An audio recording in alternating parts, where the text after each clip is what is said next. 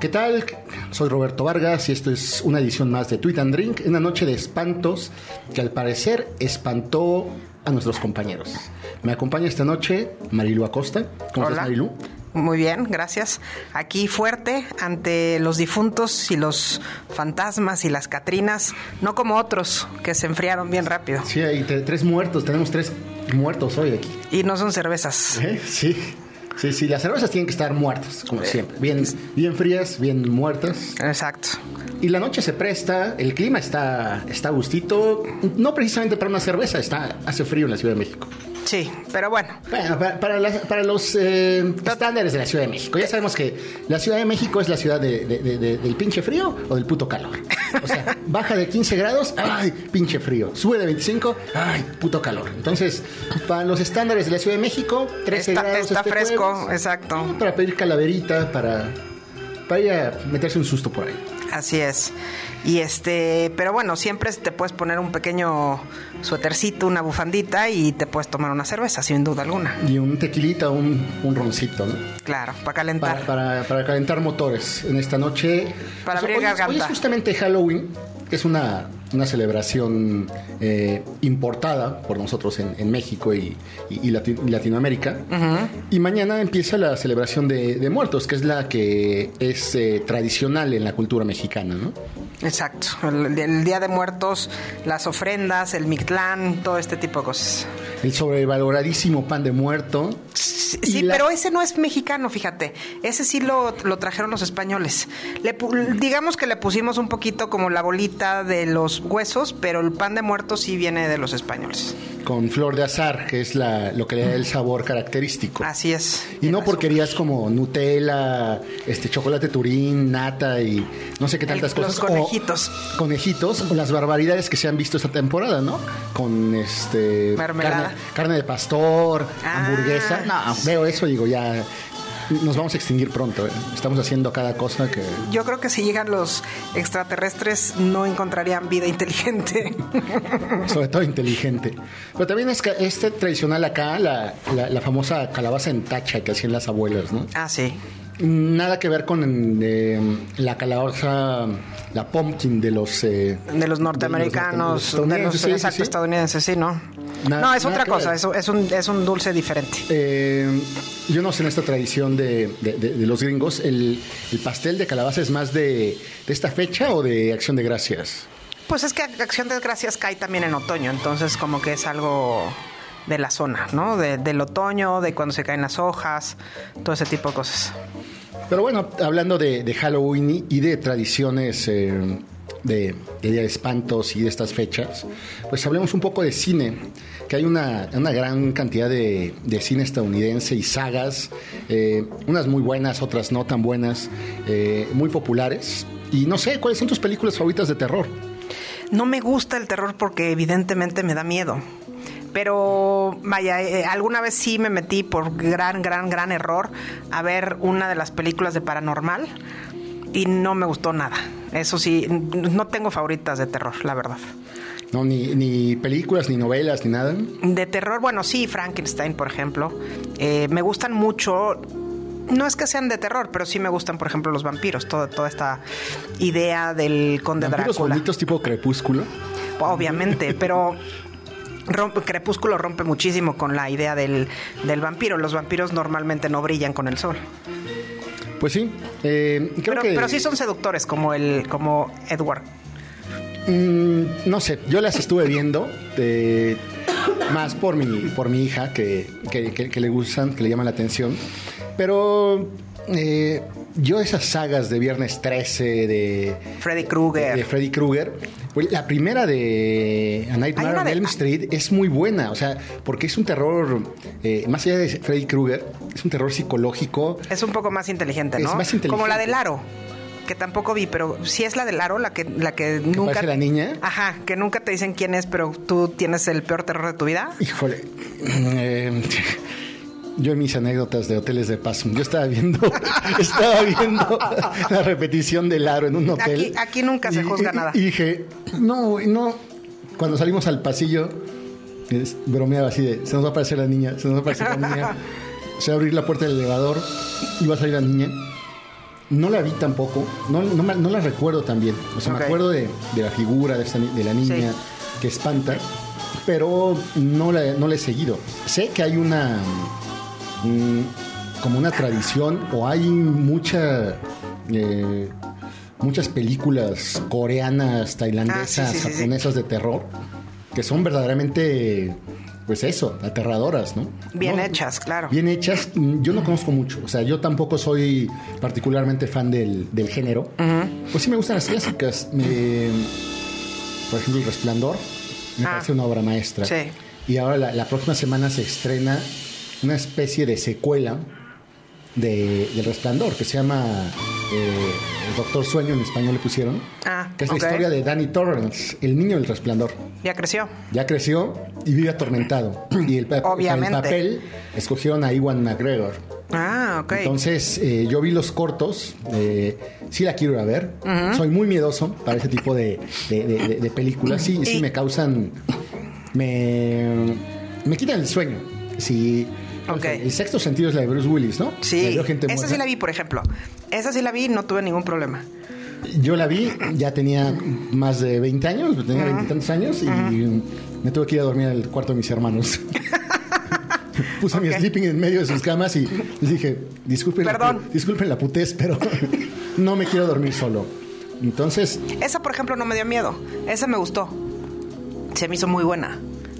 Tiene, tiene sus cosas, tiene cosas interesantes, pero mm, eso, eso de que se te aparecen, eh, no sé, hay, hay películas Que baja la temperatura. y Que, y que el niño de alguna manera, digo, lo estamos súper spoilereando, que en su momento todo el mundo se callaba, lo cual me parece extraordinario, pero pues creo que ahorita quien ya no lo vio, pues ya se vale spoilerear, ¿no? Pero sí, esta parte que baja, baja la temperatura, se abren los, las puertas del- de, las eh, de los gabinetes de la cocina, eh, y, el, y el hecho de que el niño de a toda costa quería explicarle que estaba muerto, ¿no? Pues sí, eh, yo en su momento me causó mucha, sí me cimbró. Eh, no busqué explicaciones. hoy está ahí, hoy está muerto, oye, por eso los ve. No me quise meter en, en Honduras, pero sí me impactó y creo que si el, el cometido de ese tipo de películas es generar un poco de miedo, pues sí, a mí Lo, lo sí, logró. Lo, logró. Y hablando de películas de niños, pues también vi una española. Era La de vida- las gemelas, ¿no? No, la, la- la- la vida de los otros. Era la vida de los otros. La vida de los otros, sí, claro. Es la de Tommy, la del 1, 2, 3, toca la pared. Y, Sí, y empiezan a sí, aparecer. porque sí, sí, sí, sí. Bueno, también está un poco, bueno, no es tan, no, no es tan, es de miedo, no es de muertos, pero sí está Stranger Things. Es que ahorita me acordé de esta parte como de las paredes y, Sí. Ah, bueno. Pero no es de muertos. Eh, tiene su o quién parte de sabe, a lo mejor, a lo mejor sí se muere el niño. Yo me quedé en la segunda temporada. Yo no tampoco he visto la tercera. Eh, nada más vi la segunda. eh, a mi hija no le, no le gustaba. No la quería ver y ahora es súper fan de la serie. Y se echó Bueno, es que ya, es que ya creció, ¿no? Es que Sí, también son sí, cuestiones de etapas. Pero no la quería ver conmigo, ¿no? O sea, Ah, fue esta cosa de que, oye, vamos a ver, no, es que me dijeron que espanta y no sé qué. A ella no le gustan. eh, la verdad es que no, no tenemos eh, tradición de películas de, de- de- de miedo en, en- en casa. Eh, Sé que hay gente, verdaderos fanáticos de, de las sagas de Freddy Krueger, Sí. de, de Viernes 13, de Halloween. Yo Halloween, pues vi la, vi la original, la de, creo que es, es John Carpenter, me parece. y, y después vi el remake que hizo Rob Zombie. Y ya. Y pues, sí, me, me gustan, me gusta la saga, pero no, no es, digamos que mi género favorito. Y bueno, pues hay una que medio espantan, o teoría, en teoría tendrían que espantar, que es algo como Ghostbusters, ¿no? O Beetlejuice, que son comedias Comedias ahí medio de... que en teoría tendrían que espantar. Una que no se supone que debe espantar, pero que a mí sí me espantó fue Matilda. ¿no? Que tiene estos papás dobles entre vida, entre los vivos y los muertos, que pasaba una como umbral. Es, es un poco extraño. Eh, y luego está una de Tim Burton también, el, el, el, el, el cadáver de la novia. mm, así yo soy an- anti-Tim Burton, no me gusta nada de lo que hace ese señor. Ok, O sea, su bueno. ambiente, su estética, su ambiente oscuro, todo eso... No, Bueno, esta fue no, súper oscura, evidentemente, y... Pero hay comedias como Ghostbusters, que ya hicieron un remake con cuatro mujeres en lugar de cuatro hombres, y la verdad es que estuvo... A mí me gustó mucho. Las dos me gustaron mucho. Yo recuerdo que la primera la estrenaron un 25 de diciembre, creo que fue el 85, 86, y no pude entrar al cine. Las filas eran Ah. inmensas para entrar a verla. Ya hasta tenía el disco, ya había comprado el disco, pero no podíamos, no pudimos entrar al cine. Bueno. Y la vi ya mucho tiempo después en video, en un videocentro. Ah, pensé que en un hotel de paso. No, no, no, esta no. Pero también hay, hay historias de terror de, de hoteles y bueno, ya a ver si comentamos un poco de, Ok. de esto. Pues vámonos a una, a una canción. ¿Y cuál va a ser? Es un clásico que sugirió Hugo Carreón, que hoy no está, que está en su camita. Porque le dio miedo. Sí, pero vámonos con... Pues justamente con la, con la de la película de Ghostbusters. Ok, pues vamos con eso.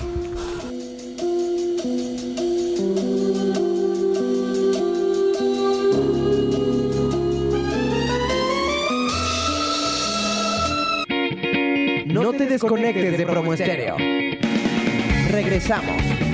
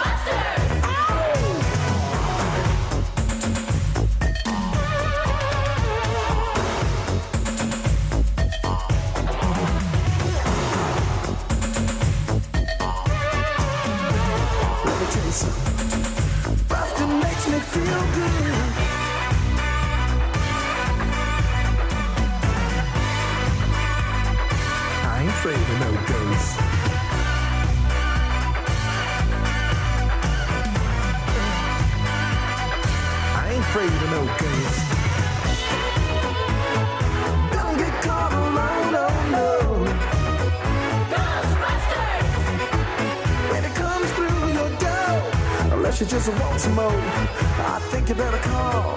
Ghostbusters! Ow! Who you gonna call? Ghostbusters. Who you gonna call? Ghostbusters! Uh, think you better call. Ghostbusters! Who you gonna call? Ghostbusters! I can't you. Who you gonna call? Ghostbusters! Louder!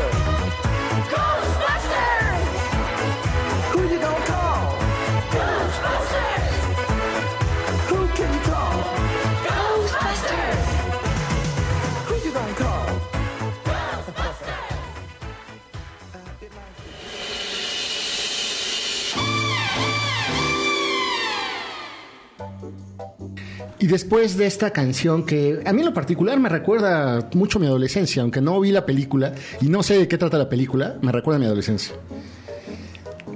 Pues sí, porque al final de cuentas era la época, ¿no? Pues sí, pero no, o sea, no sé ni de qué trata la película. Pues es, es, es, sucede en Nueva York, como casi todas las cosas importantes que suceden en Estados Unidos pasan en Nueva York.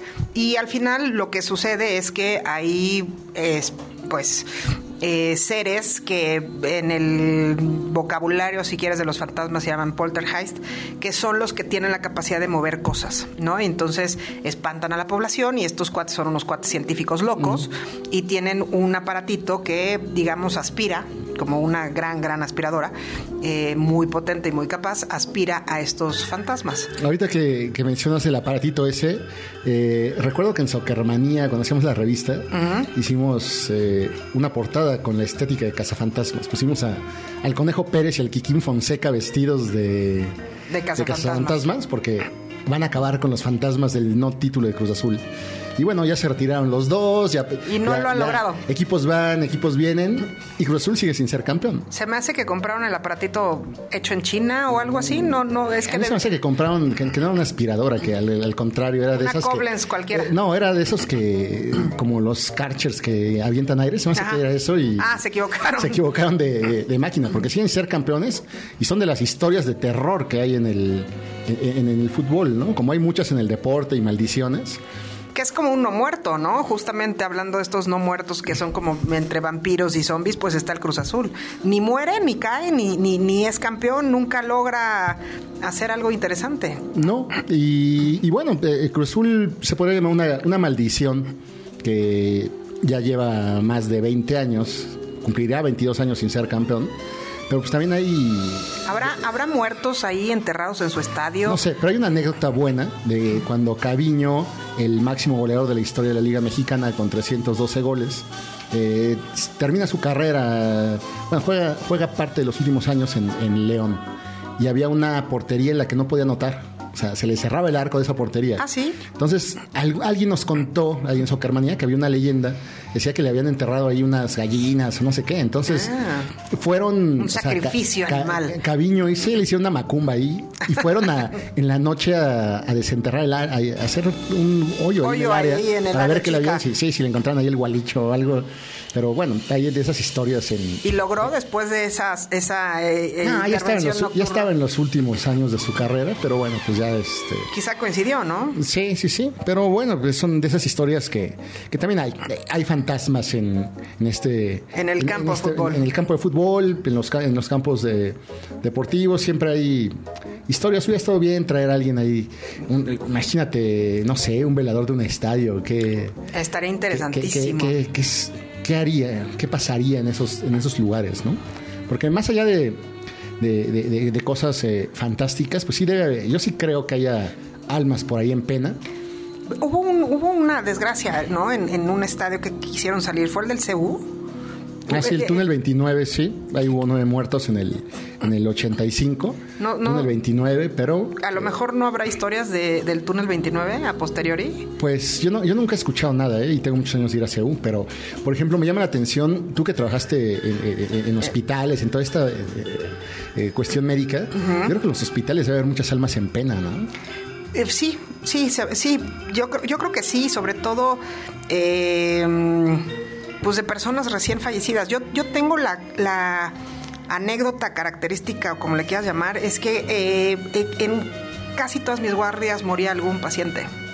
Y era, y era este, tan particular que, que todo mundo estaba ya como muy consciente de eso. Entonces, si algún paciente estaba como muy enfermo o estaba a punto de entregar el equipo, preguntaban si yo estaba de guardia o no. Si no estaba de guardia, decían, no, no, hoy no se va a morir. Y si estaba yo de guardia, yo, o sea, siempre me tocaba llegar o cinco minutos antes o cinco segundos después, pero siempre estaba yo alrededor de los pacientes que morían. Pero desde el punto de vista eh, médico, científico, eh, para, para un médico, ¿cómo es, eh, cómo enfrenta la muerte? ¿Ya lo ve como algo natural o si llega a sentir algo por la persona?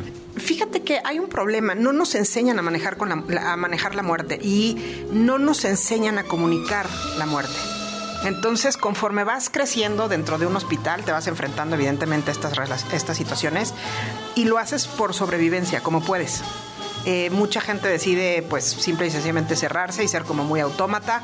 Eh, utiliza, la, la medicina utiliza muchas cifras como para tratar de ocultar que no sabe cosas, ¿no? Entonces te dice, a ver, en el 55% de los casos, sí, pero pues yo quiero saber de mi paciente o yo quiero saber de mí, ¿no?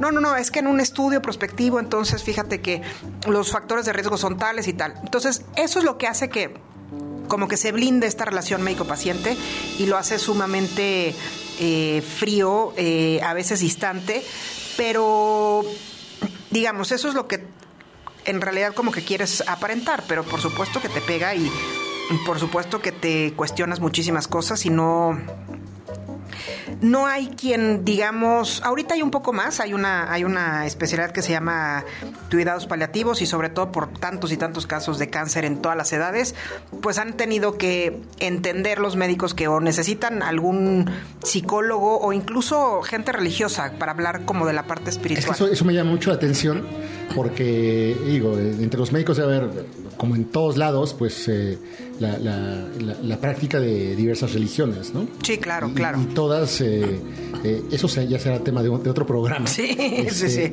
sí. Enfrentan la muerte de, de maneras diferentes. ¿no? Es que depende mucho, exactamente, depende mucho de tu creencia religiosa o espiritual, porque igual y no tienes una religión, es como puedes llegar a enfrentar la muerte. Quienes son más reacios a tener una religión o algo así, pues son más proclives a decir, ¿sabes qué? Pues no hay nada después de la muerte.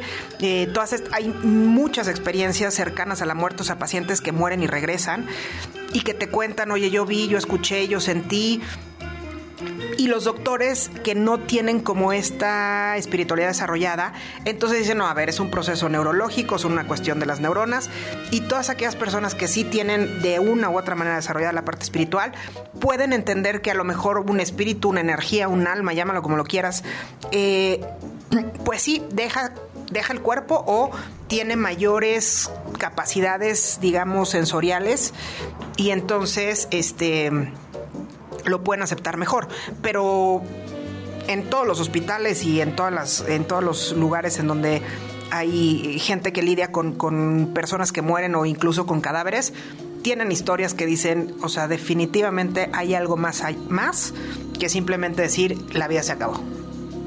Pues Sí, me, me imagino. eh, yo visitaba una página que se llama Tejiendo el Mundo, que tenía eh, unas fotos así, pues de mucho eh, raras, ¿cómo, cómo podría llamarlo? Eh, tenía una serie de, de- de fotos de hospitales abandonados en Estados Unidos. Ah, son del terror. Híjole, o sea, ver todo el, el mobiliario, las paredes, Sí. sobre todo los hospitales mentales, ¿no? No sé Sí. si sigue existiendo esa página, si aún exista por ahí, pero Bueno, hay un, hay un hospital eh, al sur de la ciudad que ahorita se me olvidó el nombre, un hospital psiquiátrico privado, este, y han ido a sacar fotos de ese hospital y son fotos muy bien tomadas y son aterradoras, ¿no? O sea, la verdad es que sí, no te quieres ir a meter ahí. Yo, yo tomé este, clases, obviamente antes de que lo cerraran, pero sí, creo que un edificio abandonado da mucho miedo. Híjole, eh, yo, yo me acuerdo, no sé, una onda de, de los hospitales así. Yo me, me acuerdo de un capítulo de Scooby-Doo donde salía un enfermero corteando gente en un hospital abandonado que, que da mucho miedo. Pero bueno, Sí. siempre hay alguien observándonos por ahí. Sí, claro. La- la- la- las cosas sobrenaturales existen. Y bueno, para, para cerrar este bloque, vamos con un clásico bastante fresón para el tema que estamos tocando, pero es un clásico de 1984 de Rockwell que se llama Somebody's Watching Me. Muy bien.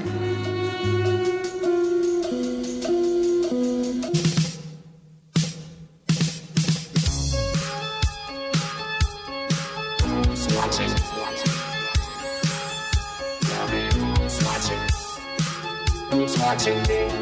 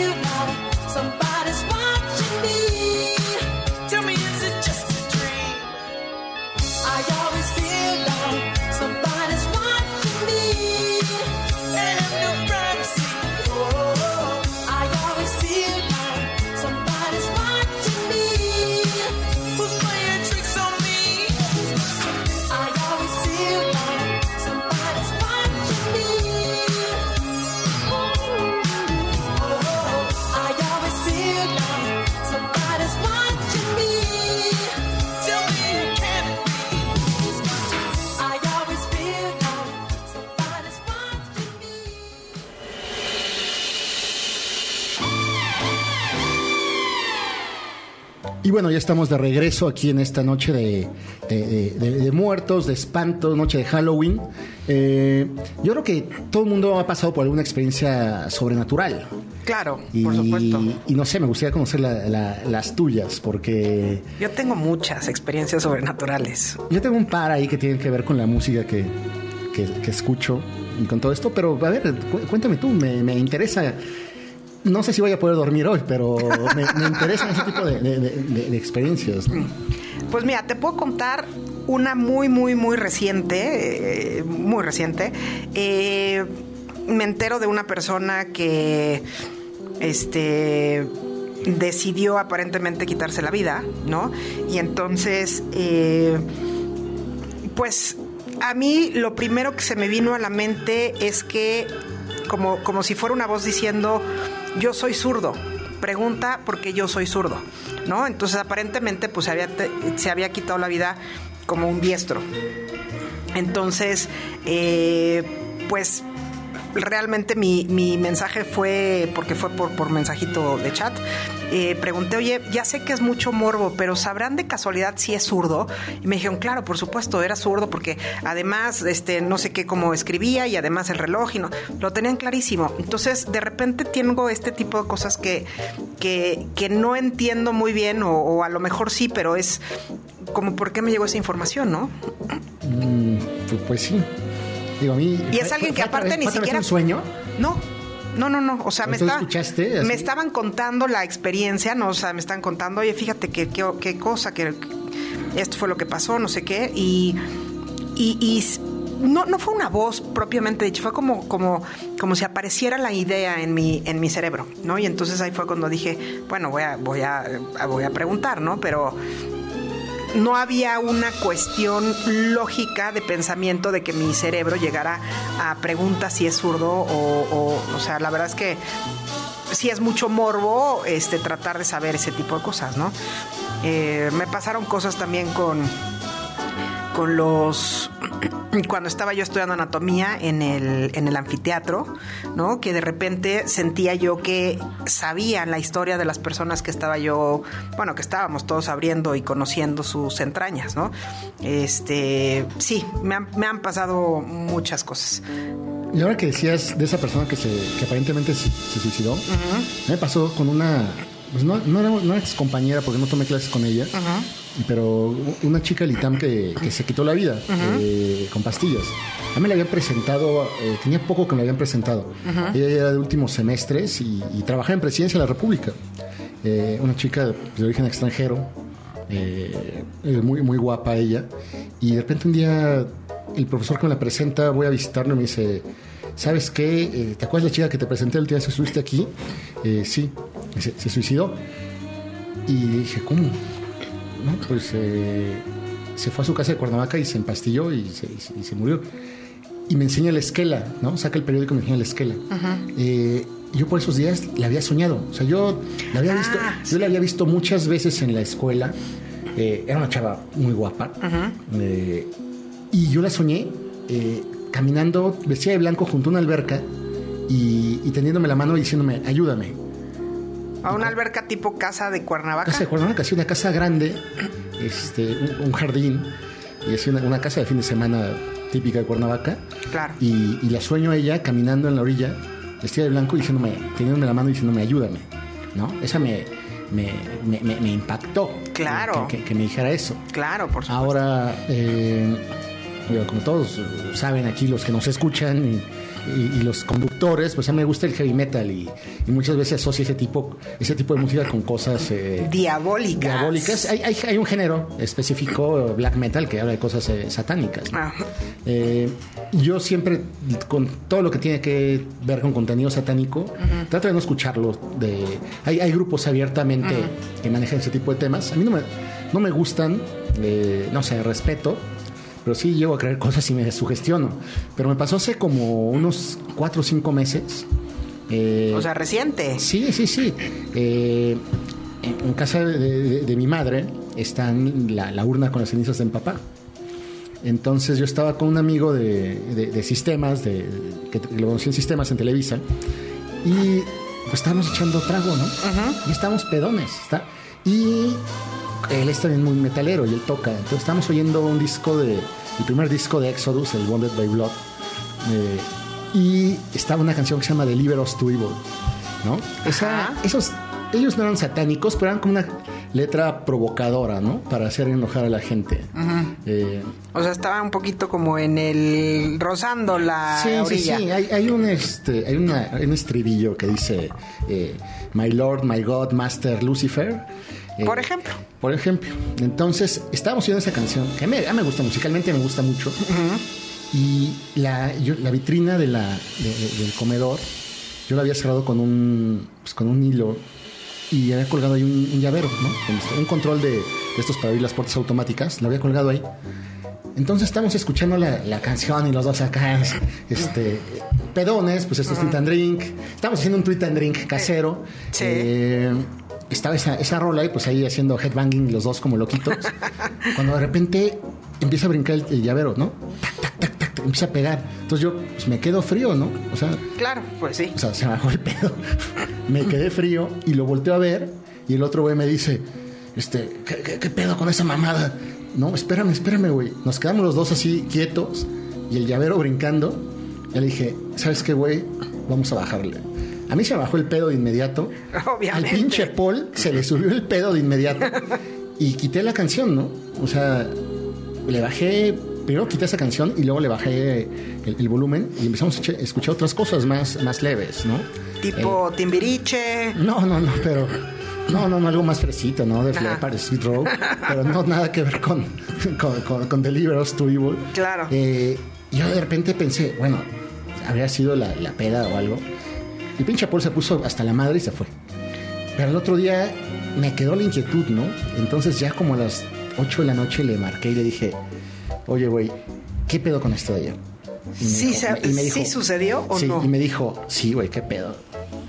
No sé. Entonces dije, híjole, a lo mejor ¿Pero tú papá. crees, tú crees que fue tu papá o tú crees que fue Lucifer? Yo creo que fue mi papá diciéndome ya no seas tan pedo, cabrón. bájale, bájale. y con la música otra vez me pasó, pero con un disco de los Beatles.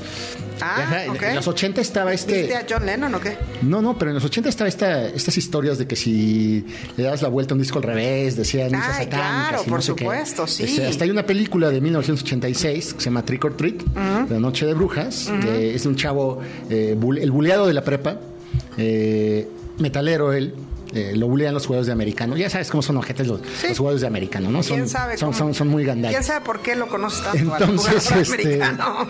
eh, lo bulean y él escuchaba una banda y se muere el cantante. Y pues el güey hace su drama y va a buscar al, al- al conductor de una estación de radio, que es casualmente Gene Simmons, el vocalista de Kiss, que sale ahí. Y le dice, no, pues este, mira, Sammy Carr, que era el, el- el personaje, dejó un disco inédito. Y te lo, te lo voy a regalar para que este, Lo escuches tú. lo escuches tú, es tu legado. Y pone el disco y bueno, y ahí viene la historia, toda chaqueta de que ah, se, se empieza a comunicar a través del disco, le ayuda a vengarse los buleadores y, y todo, ¿no? Ajá. Se aparece Sammy Core y hace un desmadre. Pero a mí con un disco... Y ¿Lo no escuchaste al revés? no, yo tengo ese disco. El, la- el soundtrack es una banda inglesa que se llama Fastway, eh, eh, eh, compuesta, fu- fundada por Fast Eddie Clark de, de UFO y Pitway. Ah, no, Pitway de UFO y Eddie Clark eh, de, de Motorhead. Ellos compusieron ese, ese disco y aunque está, es un género hard rock. eh, bueno, da pie a, a toda esta historia. Pero a mí me pasó algo con un disco de los Beatles. Lo estaba escuchando con mi hermano en, eh, en la recámara. El disco estaba en la sala, nosotros estábamos arriba. Cuando empe- empezamos a oír un... voces así raras, sonidos raros. Como voces de ultratumba. Sí, sí, sí, así growly. Ajá. Y, y nosotros sí, ¿qué pedo? Bajamos y el disco estaba dando vueltas al revés. Era un disco de esos chiquitos de 45. Ajá. Chiquitito, empezó, claro. empezó a dar vueltas al revés. Y ya nos quedamos así. ¿Y había alguien más en tu casa? No, estábamos mi hermano y yo, ¿Y por qué están ustedes arriba y, y el disco en la sala? porque el tocadisco estaba en la sala. En ese tiempo el tocadisco estaba en la sala. Entonces se dio vuelta, nos quedamos, ¿qué pedo? No apagamos el radio. Sea, nos salimos corriendo al patio y bajamos el switch. ¿De la luz? Sí. Eso, sí, sí, sí. ok. Pero bueno, vamos, a, vamos a, a terminar este bloque con un tema que se llama Eye of the Witch de la banda danesa King Diamond, que esa sí manejaba eh, temas abiertamente satánicos desde la banda predecesora que era Merciful Fate. Y luego con King Diamond, pues le bajaron un poco los decibeles a- al satanismo, pero vamos a escuchar esto de King Diamond, Eye of the Witch de 1990. Vamos.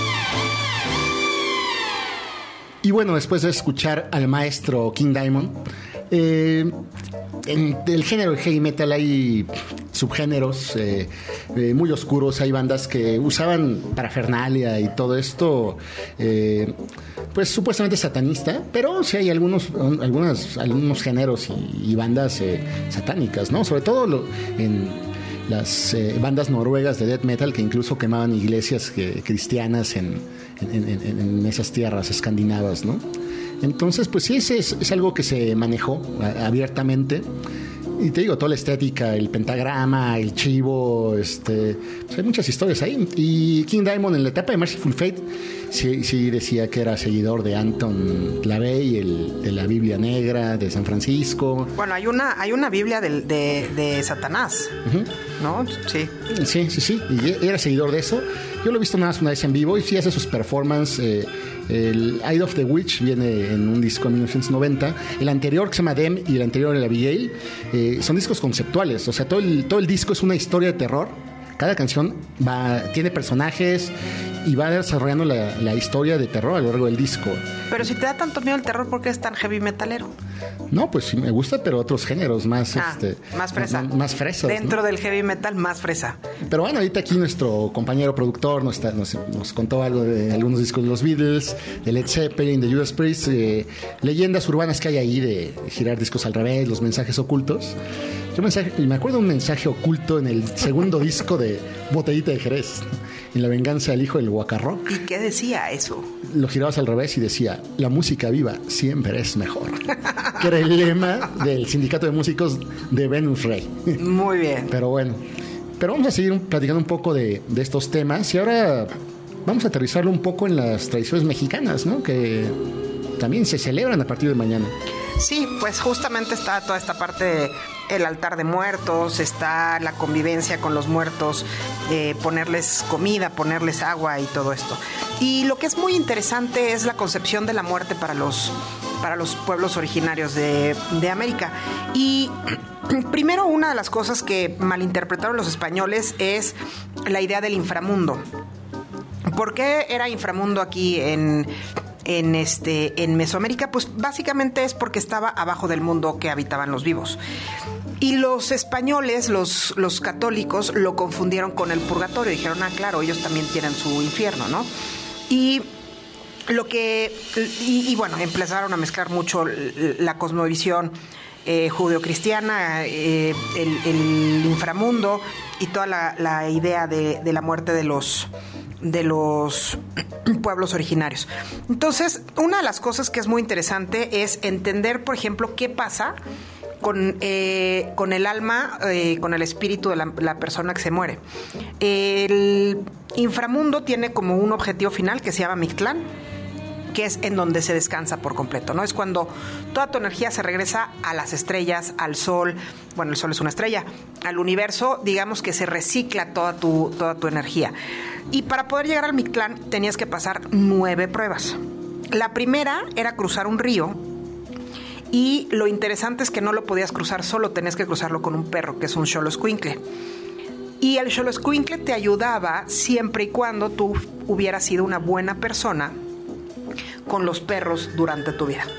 Si no, entonces pues tenías que con- convencer al perrito a que te ayudara a cruzar el río que se llama Apanahuacalhuaya. Es, es complicado el náhuatl. Bueno, el segundo eh, piso de esta tradición es el Tepene, Monamictlán, que es un lugar donde se juntan las montañas. Los cerros se abren, se mueven, se están abriendo y cerrando para que el viajero eh, eh, tiene que atravesar por ahí, pero requiere de una destreza para saber pasar a tiempo. Si no, ahí se queda. Acaba de sacar justamente la cerveza Victoria un, un este una publicidad está hablada en náhuatl y, y sucede justamente este cierre de montañas en donde tienes que pasar eso es un reto como como el saber saltar la cuerda y justamente es una cosa que retoman que me pareció muy muy interesante el tercer la tercera prueba que tenías que que tienes que pasar es el Itz- Itztepetl, que es una montaña de obsidiana con pedernales filosos. Y el punto de este es muy interesante. Te desgarra. ¿Pero por qué te desgarra? Porque te tiene que quitar, quitar gran parte de tu humanidad. O sea, gran parte de tu cuerpo, gran parte de tus recuerdos, para entonces poder ir siéndote más y más ligero hacia el Mictlán. Esa es la tercera etapa. El cuarto eh, obstáculo es el Cehualoyán, un lugar frío donde hay mucha nieve, que soplan los vientos del, del norte. Es la casa de Mictlecayotl. Y lleva el invierno desde el Mictlán hasta la esfera terrestre. Sí, ese es el, ese es, ese es el, cuarto. El quinto, que es como la segunda regi- región de este Itzecayán, es, eh, es un lugar que no tiene gravedad. Es muy curioso porque siguen los vientos y sigue el frío, pero no tienes gravedad. Es decir, no estás pegado a la tierra, aunque estás en el inframundo. Y esto te permite es como sacudirte como bandera y realmente voltearte y sacarte un poco como si estuvieras este, quitándole tierra al calcetín. Y aquí el punto es que se supone que dura cuatro años el viaje al Mictlán y aquí vas a la mitad, ¿no? Pero si de pura casualidad no te terminas de limpiar bien, los vientos te pueden regresar a la casilla número uno y vas a tener que volver a cruzar el río con tu perrito Xoloscuincle. Así como te regresa la, la ignorancia en el maratón. Ajá, y como serpientes escaleras, exactamente igual. Y ahí no te ayuda GC. No, no hay, no hay. La sexta etapa es el Timimaloyan. Es un lugar donde las flechas vuelan por todos lados y el viajero las tienes que esquivar para poder seguir al siguiente paso. Y el siguiente paso es en donde te comen el corazón. Es muy, es muy simpático cómo te van quitando cosas y te van realmente limpiando de tu, de tu esfera terrenal. Y aquí no es que tengas tú que evitar que el jaguar te coma el corazón. Aquí el jaguar te tiene que comer el corazón porque es, digamos, el corazón lo representativo de lo que es estar vivo con un cuerpo. Y entonces el jaguar, digamos, te quita como tu motorcito, ¿no? Ok, bueno, ya el octavo paso se llama Izmictlán, Apochacalolca, y es una, es una laguna donde desemboca el río del primer paso. Ahí ya no hay perrito, ya el, viajero tiene que cruzar solo y tiene que atravesar nueve ríos más, que son los, los estos ríos significan los estados de conciencia.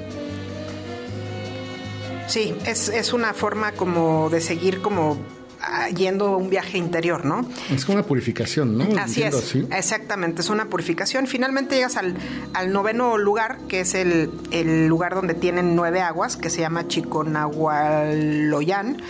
Y aquí hay una gran, gran espesa niebla que te impide ver todo. Eh, no sabes qué está pasando alrededor, no sabes lo que está arriba, abajo, al lado, a la derecha, izquierda. Estás totalmente agotado y lo único que te queda, ya no tienes cuerpo, está, tota- está desgarrado, está desmembrado, ya no tienes corazón.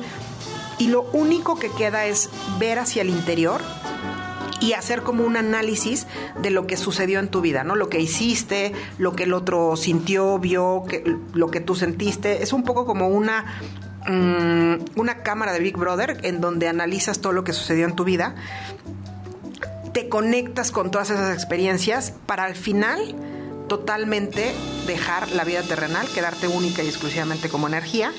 Y entonces ahí es en donde ya pasas al último paso, o digamos es el último eh, estado de conciencia, ¿no? Pues está, está muy interesante, yo no lo, no lo había leído. Eh, había escuchado hablar del Mictlán, pero nunca lo había, nunca lo había leído. Y Es- por está padre, ¿no? Está padre y por ahí, eh, regresando un poco al tema del heavy metal, eh, hay una, una, una banda que vi hace no mucho que trae toda esa onda de como de la eh, mitología eh, azteca y que sus canciones van en torno a eso y Ah, ya. no me acuerdo, voy a buscar el, el flyer de ese de esa tocada porque sí me, me pareció interesante. Ahorita lo estoy conectando con esto y creo que puede ser interesante. Claro, y justamente ya una vez que llegas al Mictlán, que es cuando ya estás totalmente unido con el todo, ahí te reciben los dos señores de la muerte, que uno es, se llama Mictlantecutli, que es la parte eh, masculina de la muerte, y su esposa Mictecuacuyatl, que es la parte femenina, y es a ellos a los que les tienes que entregar todas las ofrendas con los que te enterraron es a ellos a los que se los entregas y ellos son los que te dan permiso de regresar una vez al año a comer, a beber y a departir con tus vivos. Ok, bueno, pues está, está interesante esta tradición. Eh, no todo es Halloween, chavos. No. Hay una, una gran tradición de, de- de la muerte aquí en, en- en México. Y como mencionó Marilu, pues de- viene desde los eh, pueblos originarios, ¿no? Antes, de, Exacto. antes de la conquista. Pero bueno, pues eh, ya va siendo tiempo de despedirnos. No hemos dicho salud esta noche. No, es que Eh, no sé, como que el tema no queremos perder por completo el estado de conciencia, no vaya a ser que nos lleven. No voy a jalar las patas o se nos sube el muerto. Sí, Aquí se nos- le ha subido el muerto. Ya nos platicarán aquí a nuestro productor. Este, Es una experiencia desagradable. Dice que sí. No sé si se muevan las consolas o se prendan cosas aquí, pero bueno, creo que todos hemos vivido algo así. Sí. Y bueno, ahora vamos con una el, el último la última canción que es On Chain Melody de una película que del 1990 que se llama Ghost, el, el fantasma del amor. Y justamente en esta película, digo, no es, digamos, como los pasos que dice evidentemente eh, el inframundo de los pueblos originarios y el Mictlán, pero sí hay una parte en donde el esposo de Demi Moore se queda en la tierra hasta que la protege y una vez que la protege, digamos que suelta su vida terrenal, se abren los cielos y él se vuelve luz, ¿no? Es un poco similar. Algo así. Pues supongo que en todas las eh, mm, tradiciones de muchos pueblos eh, hay este tipo de, de pasos para alcanzar la luz o la salvación o, Ah, es lo, o- que sea estado. que creas. Que Otro creas. estado de conciencia. Ok. Muy bien, pues vámonos con vamos a esta Melody.